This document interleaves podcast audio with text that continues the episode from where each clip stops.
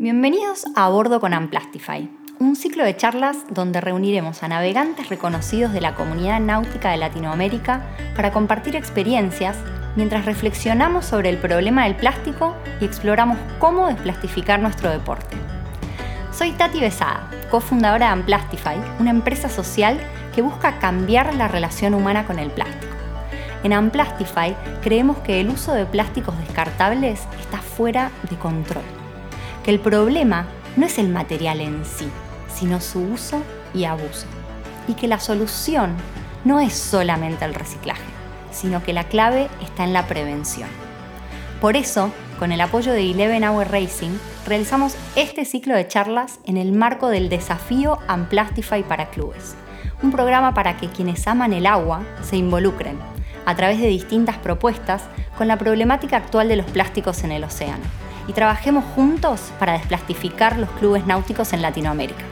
En este primer episodio del ciclo A bordo con Amplastify, les presento a tres navegantes referentes de la categoría láser que estarán representando a la región en los Juegos Olímpicos de Tokio 2021. Ellos son Francisco Guaraña de Argentina, Clemente Segel de Chile y Stefanos Pesqueira de Perú. Bueno, gracias Tati. Eh, hola a todos. Eh, bueno, parto yo. Eh, soy Clemente Seguel, representante de la categoría láser. Estoy actualmente clasificado a Tokio. Ahora me encuentro en Perú entrenando con Estefo. la verdad es que sí, como bien dice, este es un, un tema súper importante en el cual tenemos que enfocarnos, pero ya vamos a hablar más de eso. quería un poco contarles cómo, cómo empecé navegando, porque bueno, todos parten de alguna manera, subiéndose a un, al Optimist generalmente, pero todos, están, todos los que están acá estamos involucrados con la navegación de alguna manera. Y básicamente fue por las escuelas de velas que, que tenía mi colegio. Ahí me motivé, hice mi grupo de amigos y, y, ahí partí navegando. Y ahí partí creciendo y bueno, y ahí empecé todo este camino. Y, bueno, yo pude conocer a Estefo y a Pancho a lo largo de este camino. Yo soy un poquito más joven que ellos, entonces los tenía como referentes y los sigo teniendo como referente, obviamente, además de contrincantes. Y, nada, eh, o sea, yo los tenía ahí muy presentes. Me acuerdo de Pancho que en el Mundial Juvenil, que mandó dos primero un día y el otro día dos, dos descalificados y perdió el podium, me acuerdo perfecto. Eh, me acuerdo a Stefo, nada, cuando aquí ante los Panamericanos, cuando ganó el Sudamericano eh, de láser, me acuerdo en Optimis cuando fue a Bichuquien, me acuerdo que de varias cosas y bueno, son también referentes para mí. Y, y nada, aquí estamos muchachos, nos vamos a ver en Tokio y no sé, no sé si quieren encontrar la gente cómo, cómo partimos navegando, porque bueno, cada uno puede partir de manera distinta. Buenas tardes a todos. Eh, bueno, para los que no me conocen, yo soy Pancho Baraina de Argentina, también representante olímpico en Laser. Eh, como decía Clemente, él quizás eh, se inició gracias a la escuela de vela que había en el colegio y en, bueno, en mi caso quizás viene más por, por el parte, la parte de familiar de, mi papá en, Junín. Yo empecé a los 5 años, mi abuelo, por parte de, él, navegaba, eh, mi papá también, y bueno, junto con mi hermano más chico somos la tercera generación de navegante en la familia, y bueno, eso es obviamente un orgullo para nosotros poder eh, compartir la pasión eh, entre familia.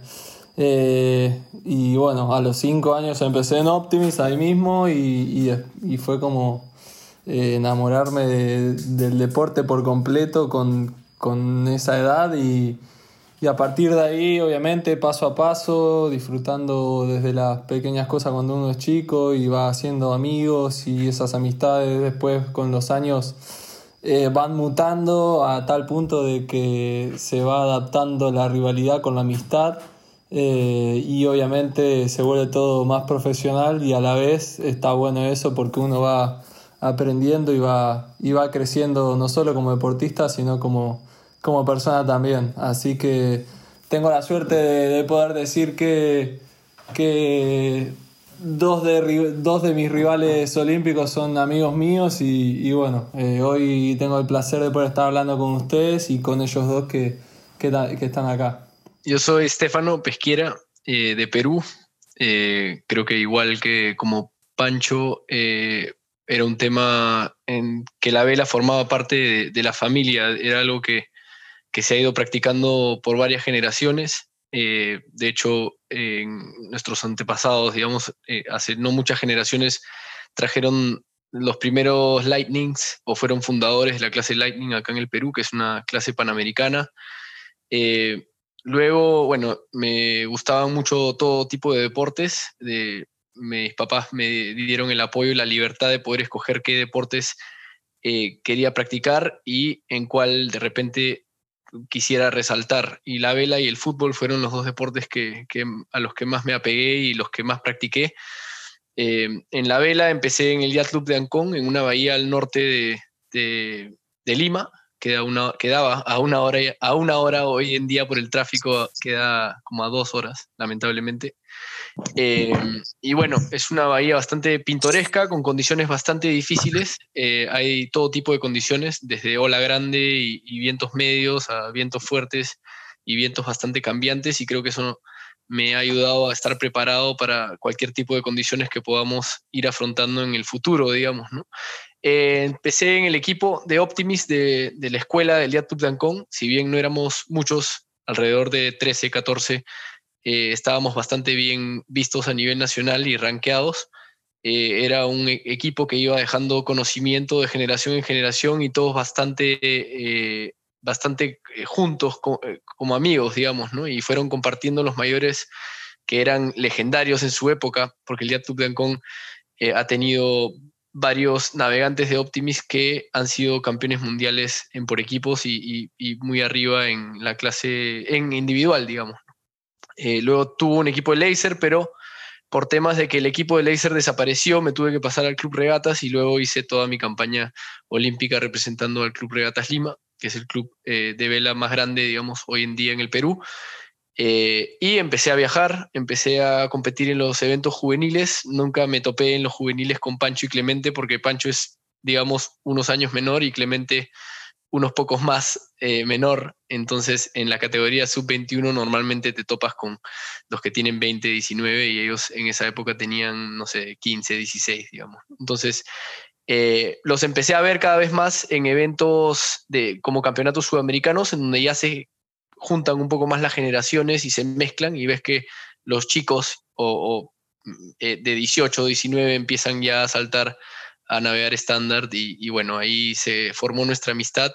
Creo que desde ahí eh, jugamos miles de partidos de FIFA cuando tenemos tiempo y eh, fútbol en el PlayStation y compartimos muchísimas historias. me enseñaron a tomar mate y creo que esas son cosas que se aprecian mucho, con las que creces y que forman un, vínculo, ¿no? Y hacen, crean amistades y siempre es bueno tener amistades en el agua porque nunca sabes eh, qué tipo de oportunidad se puede presentar y yo creo que nos hemos perdonado bastantes en el agua por el hecho de ser amigos y, nos hemos ayudado en, en, lo que se puede, digamos, ¿no? Logísticamente en Europa. Entonces sí, eh, feliz de estar acá, poder hablar del tema del plástico, que también considero es bastante importante, porque en nuestros países sobre todo lo tenemos como una realidad y bastante dura, em, y de poder estar al lado de, mis amigos, ¿no? de Clemente y, Pancho. somos muy amigos, pero en los juegos les voy a tener que ganar igual. Lo siento. Te faltó contar cuando, cuando decía así, que nos ayudamos y todo. En Europa, en, en Japón también. Japón me ha salvado.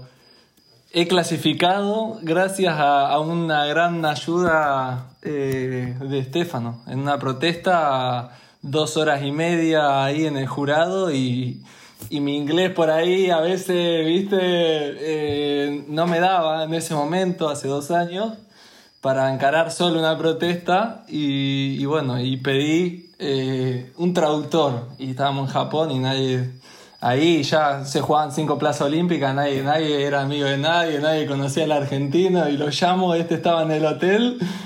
Estaba en el hotel y digo, venite ya en el primer colectivo para el club que me protestaron y necesito que venga de traductor, sí o sí. Así que bueno, fue una de las tantas anécdotas que tenemos, pero la más importante porque si me descalificaban en esa regata, que tenía razón y por eso me descalificaron, cabe destacar, eh, no, no, hubiese podido estar hoy preparándome para los juegos. Así que cuando dice que nos ayudamos es porque nada, siempre, siempre estamos ahí para el otro, eh, en, todo, no solo en lo deportivo, sino eh, también compartiendo todas, todo tipo de cosas. Y eso es lo bueno ¿no? de, del deporte, este tipo de amistades así que, que traspasan un montón de, de cosas, eh, para mí es lo más importante y, y creo yo que, por ejemplo, de, de chico ya tengo la suerte de, poder estar acostumbrado a este tipo de, de, regalos que me da la náutica gracias a todo el movimiento del Grand Prix del Litoral que predomina mucho las amistades en, en, interclubes y todo eso. Que, que, bueno, ahora por suerte ya se, se está haciendo más eh, eh, de, este, de, este, estilo en, en, todo el país, por suerte. Así que eh, nada, ahí justo cuando contaba eso se me vino lo de Japón a la cabeza y, lo tenía que destacar.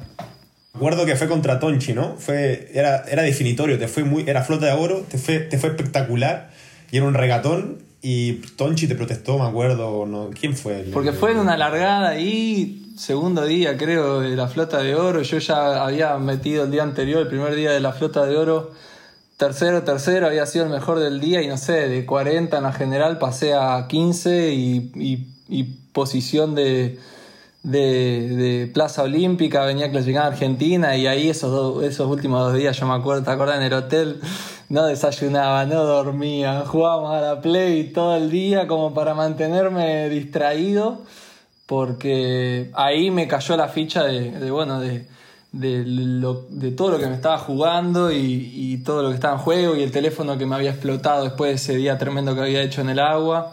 Entonces el segundo día de, definición me protestan una largada porque, bueno, hubo toda una, una, maniobra ahí sobre, sobre los últimos segundos antes de largar y tuve la suerte de que mi entrenador en ese momento había filmado toda la situación. Así que, bueno, gracias a ese video y a, y a Estefano como traductor pude eh, convencer al jurado de que yo no había hecho nada mal. Eh, así que fue un poco, un poco eso. Me acuerdo, fue épico. No dormías, pajero. No, y encima, y encima eh, estábamos explicando todo y Pancho me lo decía en español, yo lo traducía en inglés. Tardamos una banda, me acuerdo, boludo. Tardamos dos horas y media. Fuimos al baño y después pasa uno de los jueces que nosotros creíamos que todos los jueces eran hablaban inglés y ninguno hablaba español. Es verdad. Pues agarra y dice. Un húngaro, era de Hungría. Hungría que sabía español. Que sabía español y nos dijo.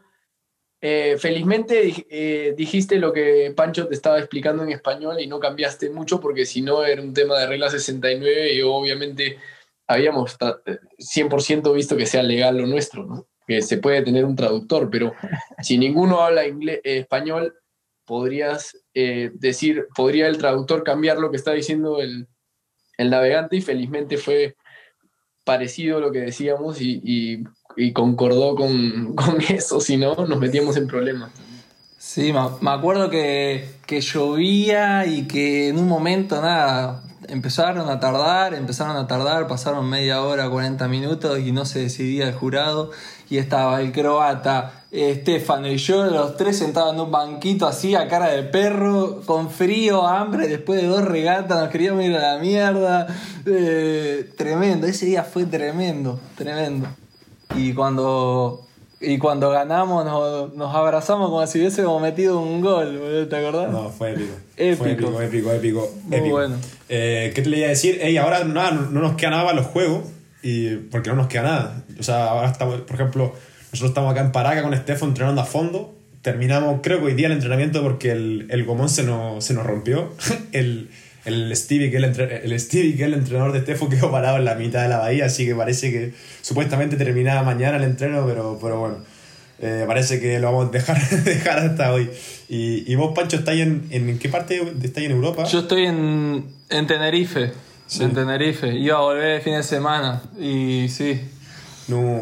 Vine el 11. Viaja directo a Japón. Sí, vine el 11 de junio y tenía pasaje de vuelta el 27. Entonces iba a meter dos semanitas acá con, con Quique de El Salvador, con Santiago Zampayo de Portugal, eh, bueno, Jimmy el coreano y, y el francés. Y, y, bueno, nada, cuando me llaman me dicen que, que no me podían traer de vuelta, que lo mejor era que me quedara, que las tirara y, y bueno, nada, no daban los tiempos, viste, que nos piden. Ahora tenemos que hacernos un, dos PCR, eh, uno 96 horas antes del vuelo y otro 72, una cosa así.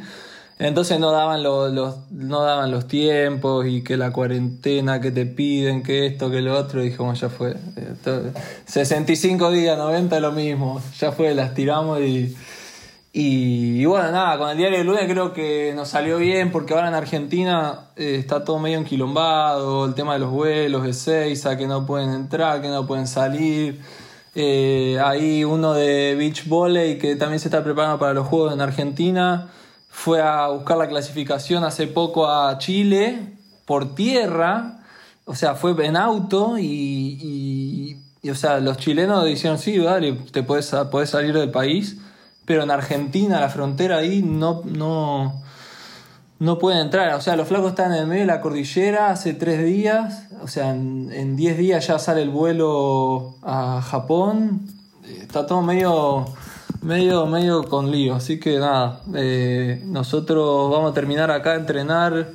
Yo el 7 ya corto. Ellos siguen hasta el 11. Siguen. Ah, qué ha sido, ha sido bastante, bastante improvisado, en verdad. La última parte ha sido medio de supervivencia, medio de sálvese, quien pueda y organízate como puedas para llegar y, y lo mejor posible mentalmente y tratar de, de, cuidar todos esos aspectos que te van a hacer que, eh, quedar bien, digamos, conseguir un buen resultado y sin poner en riesgo tu, tu participación misma, digamos, ¿no? por, por, el tema del COVID y, y, las restricciones y regulaciones que exige el, el Comité Olímpico. ¿Pero están vacunados ustedes o no? ¿Eh? ¿Están vacunados ustedes o no? Sí, sí, yo me pude vacunar acá al final. ¿Con Salió qué? bien. ¿Con qué te vacunaste?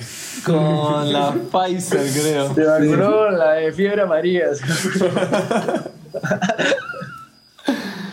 y, y me pongo, en, en, teoría eran dos dosis y voy a Madrid. Son dos, la Pfizer son dos. y sin saber, para, y sin saber me dicen, eh, me hacen firmar un papel, qué sé yo, y me dicen, che, ¿tuviste COVID? Sí, en noviembre. Ah, entonces una dosis, pum, firman, empiezan a sellar papeles, que ahí eran los militares los que vacunaban. Y yo por dentro dije, qué boludo, si eran dos dosis, ahora me van a clavar una, sale completo, se agarra una vacuna, empecé a maquinar así, sin saber nada. Y después dije, bueno, ya está, ya fue. Sí, total, me voy a cuidar igual. Pero, pero sí, ahí está todo, todo, todo el mundo enloquecido con los comités olímpicos. Acá también los chicos están haciendo la movida para que se puedan vacunar. Pero bueno, viste, nadie, nadie sabe nada, todo, todo un lío. Ahora con las aplicaciones que hay que bajar para poder entrar. sí. sí, el monitoreo, ¿no? Un quilombo. Eh, está jodido estos juegos, van a ser, van a ser totalmente distintos, Y sí, ¿Cuándo, ¿cuándo, llegas a Japón? El 14. Yo todavía no leí nada de nada de documentación de. Está en, inglés, ¿eh? Así que prepárate. Sí, me mandaron todos los links, las cosas, y vi que estaba todo en inglés. Y dije, no, muchachos, lean ustedes y después hacen un briefing y me, me cuentan el resumen. Obvio. Tefo, me imagino que vas a. La llevaste toda la gira a la, a la PlayStation, me la dejaste los 50 días que estuve yo navegando en Portugal y después en Holanda. A Japón, que es lo más, la semana más importante la tenés que llevar. Y el día en que llegamos a Portugal le metía 7-0 al Pancho y se la dejé un mes ahí mientras yo me regresé a Perú y regresé, regresamos a Holanda y me ganó varios partidos, así que mejoró muchísimo, pero... El primer día 4-0, 5-0, hasta que, hasta que agarró ritmo, venía falta de ritmo. No lo podía creer. ¿qué? ¿Te quedaste a navegar o jugar a la Play? Me decía. Estaba como loco. Muchachos, hay un montón de preguntas. Eh, uh, esta está recurtida. ¿Qué expectativa tienen respecto al resultado? ¿Qué sería bueno y qué sería malo? Uf, eh, durísima. Eh.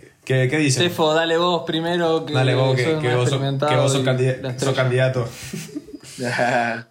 eh, creo que la primera expectativa es eh, poder eh, desenvolverme y, y, poner a prueba todo lo que he ido practicando y entrenando los últimos años y dar lo mejor de mí. Pero luego creo que eh, me gustaría poder entrar en el top 10. del evento y creo que si tienes la, la, capacidad para quedar en el top 10 y es tu semana, puedes conseguir un, a un mejor resultado, digamos. Bien. Clemo. Yo, bueno, son mis primeros juegos. Eh, la verdad es que, como dice Estefo, estoy muy, muy concentrado en hacer las cosas que tengo que hacer, en todo lo aprendido, no, no en el tema de resultados no tengo un parámetro porque, bueno, como, como, te digo, son mis primeros juegos, entonces no te puedo decir, bueno, en los juegos anteriores terminé tanto y ahora quiero mejorar esa posición o tanto. Pero yo creo que, mira, para hacer primeros juegos, dentro de los 25 primeros, todo me va, o sea, sería por mí feliz, la verdad. No, no será la primera experiencia, así que, bueno, vamos a dar lo mejor posible, pero centrado en las cosas que hay que hacer. El resultado va a ser una consecuencia de eso. Y es duro, es duro mentalmente. Los primeros juegos siempre vienen, como no sabes cómo, cómo es, a veces te, te, agarran por sorpresa ciertas cosas y, y, si es que sabes lidiar con ellas, puedes hasta batir tus expectativas. Claro, claro. Yo siempre pongo ejemplo a Facu Olesa que en sus primeros juegos tuvo una semana brutal, se acomodó a las condiciones, anduvo muy bien y, y no estaba en los planes de nadie y hizo Medal Race. Eh, pero bueno, yo, por ejemplo, en mi caso, yo pienso que, que uno hace un análisis de, de, los años anteriores o de, de, esta, de esta gira europea, por ejemplo, y yo digo, bueno, si en ninguno de los cuatro campeonatos que corrimos hice medal o quedé top 10, sería muy iluso de mi parte decir voy a buscar hacerme al race. Si llega, buenísimo. Y, si no, sobre todo poder aprender. Es, mi caso, eh, mi objetivo es ser una, esponja todos los días y poder aprovechar el, equipo que, tengo, los compañeros de equipo que, que, tiene, que tenemos ahí, Santi, Ceci, eh, mismo Facu, que antes de viajar a Japón voy a estar 4 o 5 días ahí le voy a exprimir al máximo para poder aprender eh, y sobre todo lo que dice Estefo de, de, poder aprender a lidiar esas cosas que, que, tiene un juego olímpico, que te da un juego olímpico y que otros campeonatos eh, obviamente no, no te lo pueden dar. Y más que nada pensando en, en París 2024 y, y la campaña siguiente, cuando te querés acordar, ya faltan tres años, dos para los panamericanos, empiezan los selectivos y otra vez empieza arranca de vuelta. Arranca de vuelta, no, no, no, acá no, nadie para. Entonces, nada, sé que por ahí tuve muy buenos resultados. Eh, no sé, el día que me iluminé en Japón, o los seis días del campeonato en Japón, o mismo la semana en, Miami que disputamos ahí con Tefo, yo creo que me, también me aferro un poco a eso, a esas experiencias de poder saber o haber vivido esa, esa sensación de, uy, estoy en mi semana, todo me sale bien, y ojalá que, que pueda encontrar eso en, en Japón, y si no, aprender. Buenísimo, buenísimo. Bueno, me, encanta, chicos, todo lo que, lo que cuentan, lo que charlan. Me meto un poco para, para meter otro tema, pero, pero me quedo con varias cosas que hablaron, ¿no? Arrancaron todos de alguna manera con, contagiados por una familia náutica, ¿no? Eh, contagiados de esa pasión por, este deporte. Eh, después me, encantó todo lo que contaron de esto de la rivalidad y la amistad, ¿no? En cómo en el agua compiten, pero al final, nada, como que son amigos y se ayudan y se acompañan y, también me imagino que hay como cierta camaradería por, por ser latinoamericanos, ¿no? de, apoyarse enfrentando problemas de, de, de, estos tiempos, ¿no? de la pandemia, eh, me imagino que deben estar aprendiendo a surfear mil inconvenientes y obstáculos que se les, presentaron estos años, pero, pero también me encanta esto de, de aprender, ¿no? de, quedarse con el foco en, aprender y, y, en, y en la importancia de la comunidad. Y, un poco de la mano de eso me meto en el tema con, los plásticos, porque al final del día es algo que parece externo, parece un problema que es lejano, que, es de otros, que otros lo ocasionan, pero, pero en realidad nosotros, que somos los que vamos al agua los fines de semana, que nos gusta navegar, vemos, eh, me imagino que casi todos ustedes los que están hoy, los más de 100 participantes de, eh, que se sumaron, las, 100 personas que se sumaron, eh, probablemente todos vimos plástico en el agua cuando salimos a navegar. Así que, no sé, le quería preguntar, chicos, Pancho, eh, Estefano, Clemente, si tienen alguna anécdota, algún, algún momento en donde hicieron clic, algún momento en donde esto los chocó y dijeron, uy, hay un problema grave con esto, ¿no? Este, está todo contaminado. Creo que el, el, momento en donde más me chocó y donde de verdad eh, me di cuenta, bueno, en verdad creo que viene un poco con la madurez también, eh, cuando navegas Optimist, hasta te diviertes de las cosas que puedes ir encontrando y no tienes idea del daño que puede generar. Y hoy en día hay mucho más, eh, mucho más exposición de todo lo que afecta, de, cómo afecta el plástico a, la naturaleza, ¿no? la flora y la fauna, sobre todo que rodea el mar y también en, en, la tierra, digamos, ¿no? pero en nuestro caso en el mar.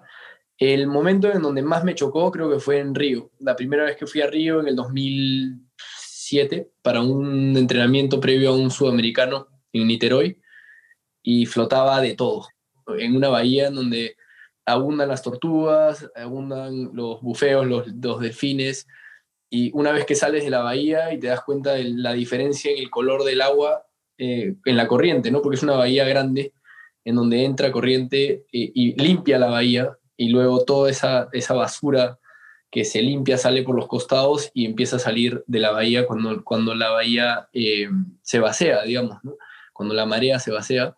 Y todo eso va al océano y, a las islas cercanas, a las playas cercanas y a todas las criaturas del mar, digamos. Entonces, desde ese momento tan temprano, eh, me di cuenta, creo, que, que, tenía 13 años, 12 años, y que, no, yo no quería en ningún momento más de mi vida nunca eh, botar nada al agua de plástico o de lo que sea, pero también eh, ver la manera y apoyar toda causa que ayude a cuidar los océanos y que haga que esto eh, no se permita, digamos, ¿no? que, que, la suciedad esta pueda ser controlada, eliminada, pero todo empieza desde casa, ¿no? desde qué consumimos, qué compramos, y tratar de no solo reciclar hoy en día, sino también evitar eh, la compra o el uso de, de plásticos de, de, un solo uso, digamos.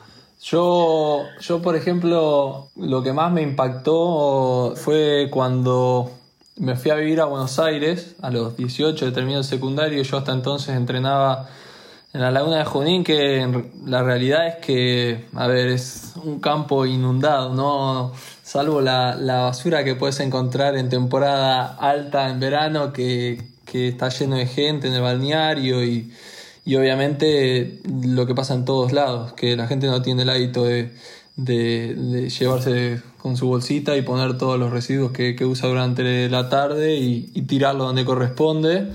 Entonces, eh, la realidad es que cuando fui a, Buenos Aires, los que están viendo que son de ahí y navegan el Río de la Plata saben muy bien que, que donde más se ve la basura es en las rampas. Entonces, eh, en las rampas de todos los clubes ahí eh, es donde vi cosas totalmente desagradables que no vale la pena mencionar. Y, bueno, me pareció muy, muy bueno cuando, cuando empezó todo esto Yago, que, que bueno, tengo una gran relación, es como un hermano mayor para mí y fue un poco el, el, que me, también me bajó un poco la, la línea de, che, mirá, desde tu lugar también sos un poco responsable de, de, de llevar a, acabo también una bajada de línea, no es que bueno, porque yo me cuelgo la bandera, eh, todo cae sobre mí. Y un poco siempre traté de, de, una mano con eso y también sobre todo con, el ejemplo, porque es muy fácil hablar, pero después eh, también hay que, hay que predicar con el ejemplo, que cada uno de los competidores navegantes pueda tener el hábito de tener su botella reutilizable o que a partir de las eh, autoridades organizadoras o los clubes puedan disponer de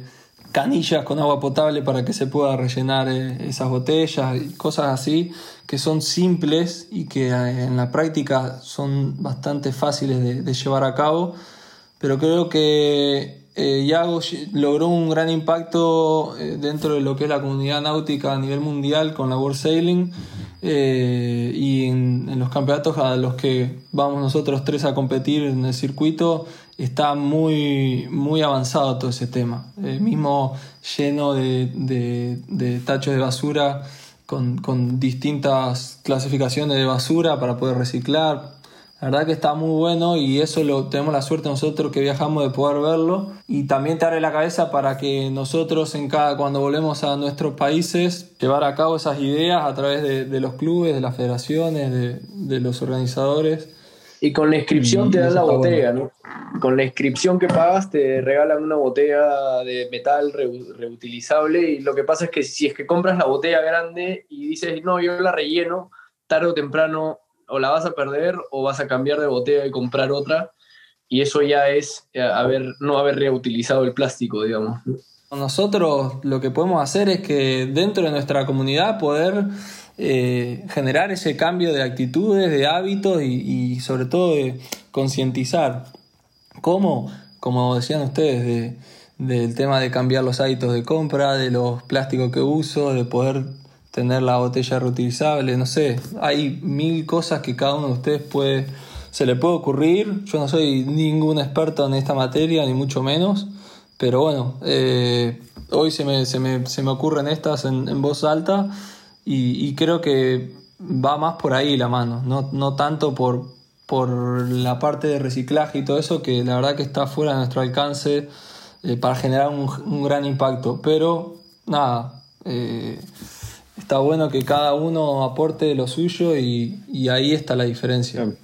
Total, gracias. Pancho, re, eh, es, totalmente así, Estefano también. Ahora te voy a pasar la palabra, Clemente, pero, pero tiene mucho que ver con eso, ¿no? Con primero tomar conciencia y después accionar, porque en realidad uno puede decir, bueno, pero esto es culpa del municipio que no recicla, o esto es culpa de, ¿no? O las empresas.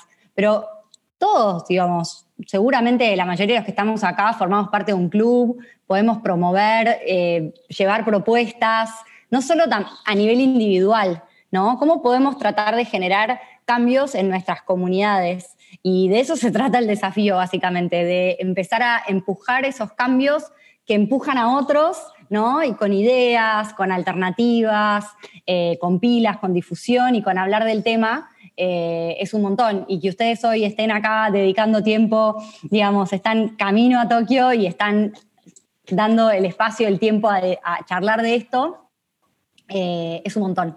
Así que no sé, Clemente, por ahí querés compartir vos más tu, tu, relación con el plástico y, por ahí ideas de soluciones. Sí, eh, no, nada, eh, comparto mucho con lo que dice, con lo que dice Pancho. Que dijo bastantes cosas. Sí, la primera vez fue mi semana de Buenos Aires, la primera semana de Buenos Aires, en el ICA, en Argentina. Y sí, la, no, no la pasé bien porque era, muchísimo más lo que había en Chile, en, en el mar de Chile. Y me sorprendió un, pero sí, te juro que no lo podía creer porque había de todo en el río. Y, y fue la primera vez que, me, que me chocó tanto porque me tumbé en el Optimist y cuando lo adricé estaba lleno de, de basura, de plástico, me acuerdo perfecto. Hasta una tortuga había en el, una tortuga pero muerta, no sé lo que, no sé lo que era, pero eh, es, es, importante. Comparto mucho lo que dice Pancho en el sentido de, de, que la iniciativa la podemos empezar a tomar nosotros mismos con no reciclar, o sea, obviamente que está bueno reciclar, el que quiere reciclar y lo hace, buenísimo pero de intentar eliminar el plástico, intentar ocupar otros elementos y por más mínimo que sea, si tú partes haciéndolo, bueno, se va contagiando y, va creciendo de esa manera. Bueno, realmente iba a decir que no solo clubes, sino acá en Perú, comunidades, ¿no? Eh, normalmente en Perú se ve mucho más basura cerca a las desembocaduras de los ríos. Obviamente baja toda la basura en los ríos y entra al mar. Tenemos la suerte de tener una costa tan larga en donde hay muchos lugares en donde todavía ves agua limpia, pero eso no es el, el, problema, es general, digamos. ¿no? La idea es que no entre basura de plástico ni a los océanos ni a los ríos.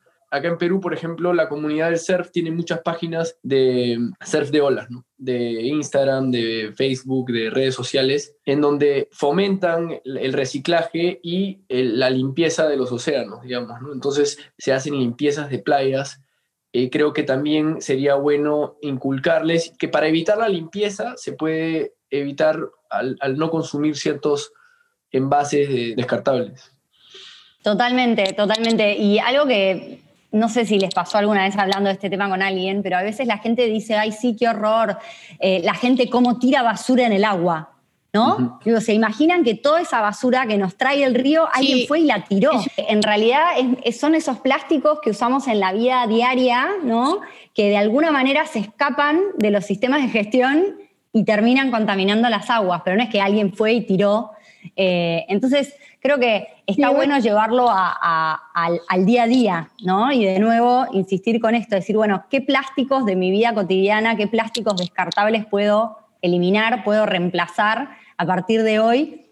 ¿Y cómo puedo contagiar a otros a, tener ese impacto positivo y ese cambio de hábitos? Vamos a ir con las preguntas ahora, que nos estamos quedando sin tiempo, pero tenemos todavía 10 minutos. Eh, mandaron varias preguntas más temprano. Eh, Dice, preguntan por cómo son los entrenamientos en conjunto, eh, si acuerdan objetivos en común, cómo los miden, cómo, cómo se organizan estos entrenamientos en conjunto. Creo que lo que hacemos es, uno, uno, es muy difícil entrenar solo. Lo que puedes entrenar solo es físico, ¿no? tanto en el gimnasio como en el agua. Pero para poder trabajar técnica necesitas una referencia al lado. Y creo que mientras mejores sean las personas con las que entrenas, eh, mejores referencias puedes tener y bueno, idealmente entrenas con gente o mejor que tú o de tu mismo nivel, porque si no estás eh, en, verdad de una manera, viéndolo de una manera egoísta y totalmente profesional, le estás regalando información a alguien que te está usando para llegar a tu nivel y, pasarte, digamos, ¿no? Entonces, la gente busca rodearse de eh, navegantes que tengan cualidades que ellos podrían aprovechar o aprender. Entonces, por ejemplo, tienes a Pancho, que es un experto en vientos suaves, eh, entonces yo veo que él hace ciertas maniobras y en las regatas, en los campeonatos, no tienes tanto tiempo para observarlo. Entonces lo invitas a un entrenamiento en, no sé, en, el Río de la Plata a entrenar o buscas un lugar de condiciones de vientos suaves y conjuntamente con él y, y más navegantes que tengan ciertas otras cualidades, haces entrenamientos y vas compartiendo información ¿Por qué a él le conviene? Porque de repente él en condiciones de viento fuerte no es tan fuerte y de repente quiere aprovechar para ganar experiencia o aprender ciertas cosas y tener una referencia con gente que es rápida en vientos fuertes, digamos. ¿no? Entonces, es un, es un aprendizaje mutuo y compartimos mucho. Obviamente, mientras más se acercan las Olimpiadas, esos grupos, que incluyen todo, todo, todo el circuito olímpico, trabaja de esta manera a nivel profesional los mejores del ranking trabajan de esta manera. Eh, y me ha tocado compartir con desde Robert Shake, que tiene cinco medallas olímpicas, hasta, eh, digamos, gente de Australia o, Estados Unidos. Y cada persona tiene una manera de navegar distinta, una técnica distinta y puedes aprender mucho de ellos, pero hay cosas que no son compatibles con tu estilo de navegación, digamos. ¿no? Entonces, más que nada, hoy en día, con Clemente, por ejemplo, es empujarnos, porque ya hemos entrenado todo lo que teníamos que entrenar durante los últimos tres años eh, con, respecto a técnica, con respecto a, llevada de bote, a estrategia, a posicionamiento en la línea, control del bote en la línea de partida, mentalmente con nuestros psicólogos deportivos. Entonces, todo eso ya se trabajó. ¿no? En este último mes antes de las Olimpiadas, si te estás poniendo a perfeccionar técnica, eh, que no sean detalles muy pequeños, digamos, o viendo aspectos mentales importantes de cómo sobrepasar ciertas situaciones, estás tarde. ¿no? Estás tarde y, es crudo y, decirlo, pero hay que ser uno honesto consigo mismo y realista. Eh, y yo ya he, hecho una campaña olímpica y, me he dado cuenta que estaba tarde en bastantes aspectos, digamos, ¿no? Tenía varias limitaciones de tiempo por la universidad, pero bueno, eh, esa era la realidad y, obviamente todo esto afecta a tu confianza, ¿no? Entonces, cuando entrenamos juntos, eh, compartimos videos, compartimos absolutamente todo, pero la verdad es que no es que Clemente mañana vaya a cambiar su técnica de, popa, digamos, porque yo anduve un poquito más rápido en una probada, o yo la mía porque él anduvo un poquito más rápido. Es simplemente acomodarse y más que nada, hoy en día, empujarse eh, competitivamente y de una manera bastante amigable para mantener bueno el, clima de, entrenamiento y llegar con la cabeza despejada y, enfocada. Y eso, compartir eh, ciertos detalles que nos van a ayudar a los dos a, a quedar bien en los juegos. Genial. Me voy a otra pregunta nada que ver, porque sé que se sumaron muchos navegantes de Optimis hoy. Y Flor pregunta, ¿cómo fue, si alguno por ahí se acuerda, cómo fue su primera clase? Y cómo, eh, esta pregunta la hace Emilia, pero está relacionada, ¿cómo fue la experiencia cuando se tumbaron por primera vez? ¿Alguno se anima a contar? Sí, sí, sí, yo me acuerdo. La mía fue épica, porque me acuerdo perfecto. Fue el, bueno, la escuela de vela, viajamos todo el grupo que, que se armó al club y nos subieron a cuatro, bueno, éramos, o sea, yo y, o sea, tres amigos y yo, arriba de un Optimis, pero sin vela, en la, adentro de la poza, que es la cofradía es como una poza, para después pasar que sale el mar. Y justo en la poza hay un remolino gigante, gigante, gigante, gigante, y entonces, bueno, no teníamos vela y estábamos a puro timón, a puro, o sea, remando. Y lentamente nos llevaba el, el remolino al centro, que donde ir como que revientan la ola, que es medio peligroso. Y todo mi amigo así gritando, así pero literalmente gritando así, nos vamos a morir. El, el, entrenador que teníamos ahí como que ni, ni le importaba, solamente se caga de risa. Y me acuerdo sentado en la punta como mirando el destino, pensando en, o sea, pensando en la nada y diciendo, o sea, esto es maravilloso, dije, increíble. Y esa fue, me acuerdo, mi primera vez eh, arriba de un Optimus con tres amigos y yéndonos en la mitad del remolino que donde reventaba la ola. Fue épico fue épico. Y la primera tumbada no me acuerdo, la verdad. Ya me he tumbado tantas veces en mi vida que seguramente fue ahí el, seguramente las clases que nos enseñaban, ¿no? Que nos hacían tumbarnos adrede para aprender a drizar el Optimis y sacar el agua y sacar el agua como... Pero, pero sí, esa fue mi primera vez y nunca más en mi vida se me va a olvidar. Buenísima, buenísima. Eh, y nos quedamos medio sin tiempo, pero voy a hacer una pregunta más, porque Matías pregunta si alguna vez vieron alguna protesta por tirar residuos inorgánicos al mar. Eh, y por otro lado, nada, ¿qué, tratamientos o qué campañas concretas vieron en, la trayectoria en campeonatos por ahí internacionales que creen que se podrían, algunos los mencionaron, pero que creen que se podrían implementar en, Sudamérica? O sea, dos o tres ideas concretas. Eh, de lo de la protesta, no. Yo, yo por lo menos no, he visto, pero todos, todos somos muy conscientes de que, sobre todo, por ejemplo, cuando están, estamos sin viento en la cancha de regata y ahí pasan las horas y están todos flotando ahí, que ninguno se olvide de, uy, se abre la barrita y se le y tira. No, ahí no pasa eso. Ahí todos son conscientes. Algunos porque tienen conciencia ambiental y otros porque no quieren ser protestados. Cualquiera de las dos formas, el objetivo se cumple porque es que no se contamine. Y después la otra pregunta con... No, más la parte positiva, si ah, qué sí, sí, o qué cosas concretas vieron, dijeron lo de los bebederos o que regalen botellas. En Mallorca, acuérdate que limpiamos las playas, Pancho. ¿Te acordás? Sí, bueno, eso estuvo bueno, pero, pero bueno, acá en Sudamérica, o por lo menos en Argentina, se llevó a cabo algo similar, que bueno, también fue empujado por, por Iago, que, empezó con las limpiezas en Argentina y después pudo llevarlo, eh, mira, al revés, empezó en Argentina y, y mutó a, a Palma de Mallorca, donde todos los competidores nos sumamos a a ir a la, a la playa a, poder limpiar, hacer una limpieza ahí dos días antes del campeonato. Y eso también estuvo bueno para, para compartir con todas las clases ahí en el circuito olímpico. Fue la verdad que una experiencia muy, muy linda.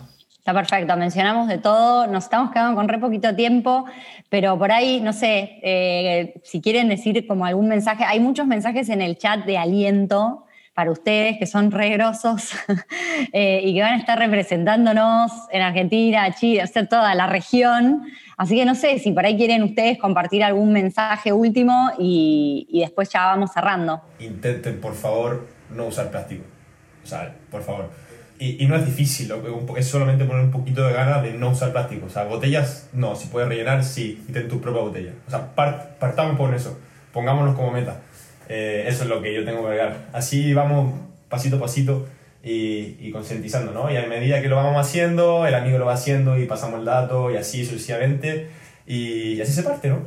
Todo, todo comienza de alguna manera. Así que eso, eso por, por lo menos mi último mensaje y agradecerle a todos los que nos están alentando que vamos a dejar todo en la cancha ahí al toque. Sí, yo quería sumar por ahí que ahora mientras escuchaba a Clemente me acordaba en, mi club, eh, una tarde uno, un chico de 6 años retando a otro justamente por eso, porque en vez de tirarlo en el tacho de basura que estaba a 50 metros, lo tiró al suelo. Y yo estaba en otro contexto y vi toda esa situación y me acerqué. Entonces, resumiendo un poco, más allá de la conciencia que uno tenga y, sus acciones, también poder, ¿no? Eh, a, los amigos o, en el contexto que sea, poder también eh, llevar esa bandera con el ejemplo y decir y ver si alguien no está haciendo lo correcto, marcárselo.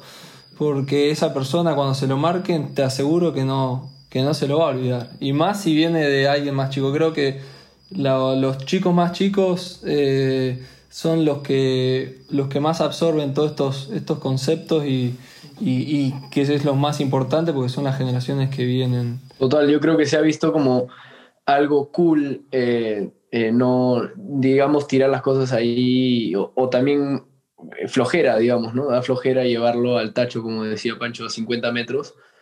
Pero la verdad es que hoy en día, con la cantidad de, tachos de basuras y, que ponen en, todos lados, eh, es importante y sobre todo ponerlos en el tacho indicado. Pero creo que sí, el, el hecho de usar también bolsas de plástico es totalmente contaminante y creo que es importante hoy en día que tenemos tanto acceso a bolsas de tela o de cartón, poder optar por esas.